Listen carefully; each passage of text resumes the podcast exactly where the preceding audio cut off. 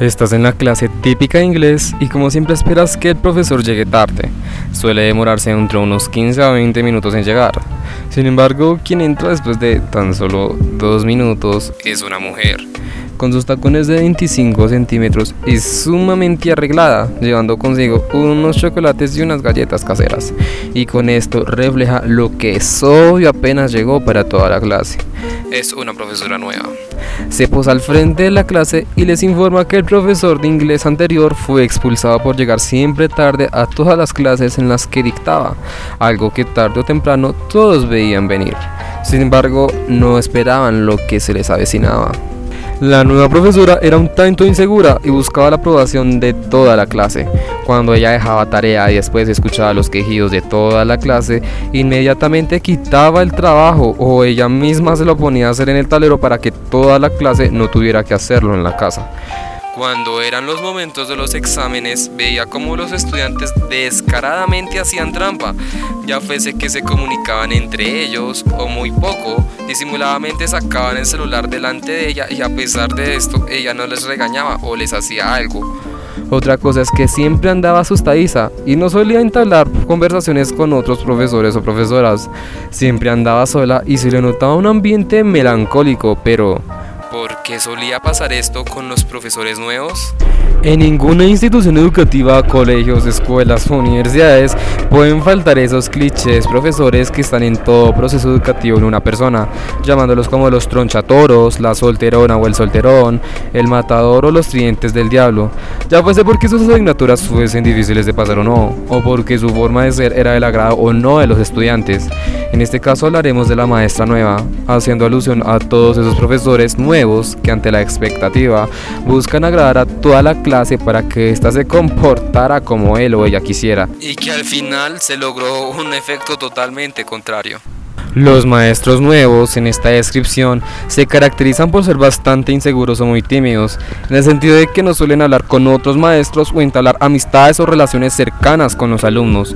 Suelen tener una baja autoestima, lo cual en algunas situaciones esto puede ser aprovechado por los estudiantes, logrando que los profesores hagan lo que ellos se propongan. Aunque claro, en la gran mayoría de los profesores esto puede ser temporal.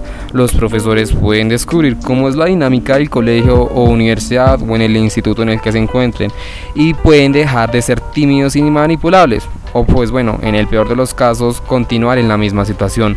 Pero ¿por qué suele pasar esto? Todo esto radica en un principio en la inteligencia emocional del profesorado.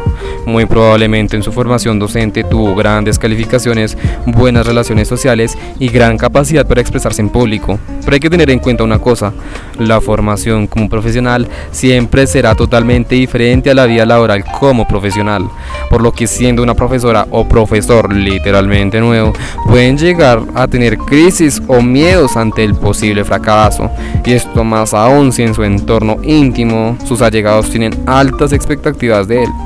Con ello, el estado de ánimo, las circunstancias personales y la percepción que el docente tenga cómo se valora su trabajo condicionará la forma en la que se desempeña. Con ello, según por ejemplo el psicólogo Weinberger, la inteligencia emocional es identificada gran parte como elemento crucial que se necesita por parte de un profesor para que haya un buen manejo de la clase y de la academia en general. Según con lo anterior, además de mejorar los labores de profesor, un buen desarrollo de esta inteligencia también trae beneficios en el sentido de saber manejar con precaución los efectos negativos que conlleva el estrés de un docente. Por ejemplo, Morales, en el artículo titulado La inteligencia emocional en el profesorado, un desarrollo necesario para la praxis educativa, dice que un profesor emocionalmente inteligente puede poseer cualidades y características únicas como la capacidad de realizar un autoanálisis de sus estados emocionales predominantes, amar y valorar a sus estudiantes como personas en constante progreso y mejora, asumiendo su rol como formador de personas, así como también ocupa las situaciones de conflicto entre sus alumnos y premia y valora a los alumnos que demuestren un buen desarrollo de su misma inteligencia emocional. Con esto, la razón por la que un profesor nuevo o nueva tiene tantas dificultades para integrarse al entorno en el que trabaja puede ser porque tiene problemas de autoestima. Esto debido a diversas situaciones, como que en el pasado en otras instituciones tuvo problemas con otros profesores o alumnos, o que nunca supo manejar en el pasado correctamente una clase, o que fuese víctima de bullying en el pasado por colegas y estudiantes, o simplemente y la más común es porque en una situación anterior se sintió frustrado al no poder controlar una clase con un curso en particular. Sin embargo, también están otros casos más particulares cuando los maestros son nuevos o nuevas, y es que ante la necesidad de sorprender o de ser un mejor profesor ante sus superiores, pueden desarrollar el síndrome de burnout, en el cual estos profesores trabajan tan arduamente que llegan a un punto de agotamiento físico y mental, alterando hasta la personalidad y el autoestima del trabajador entre estas una inseguridad para manejar sus clases, pero más necesidad de mostrar resultados ante sus superiores. Dicha contradicción puede provocar frustración, lo cual se reflejará en las actitudes que mencionamos al inicio de este podcast con la nueva profesora de inglés. Y pues, ¿por qué no? Recordémoslas. No dejar tareas o desarrollarla en la clase por temor a que los estudiantes se quejen, no poder hacer algo al respecto cuando se vea trampa en los exámenes y siempre busca la aprobación del alumnado creyendo que de esta manera se portará bien dicho alumnado.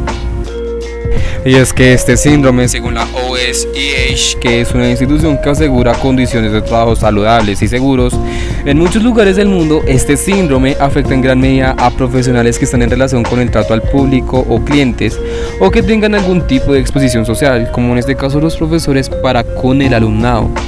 Este trastorno o síndrome puede llegar a ser peligroso porque puede incluso llevar a trastornos mentales de mayor grado, como puede ser la depresión. Para un tratamiento adecuado de este síndrome, se aconseja seguir las mismas medidas preventivas que se recomiendan para manejar el estrés laboral, como lo son los tiempos de descanso, vacaciones saludables y consideraciones para tener una vida saludable y más organizada.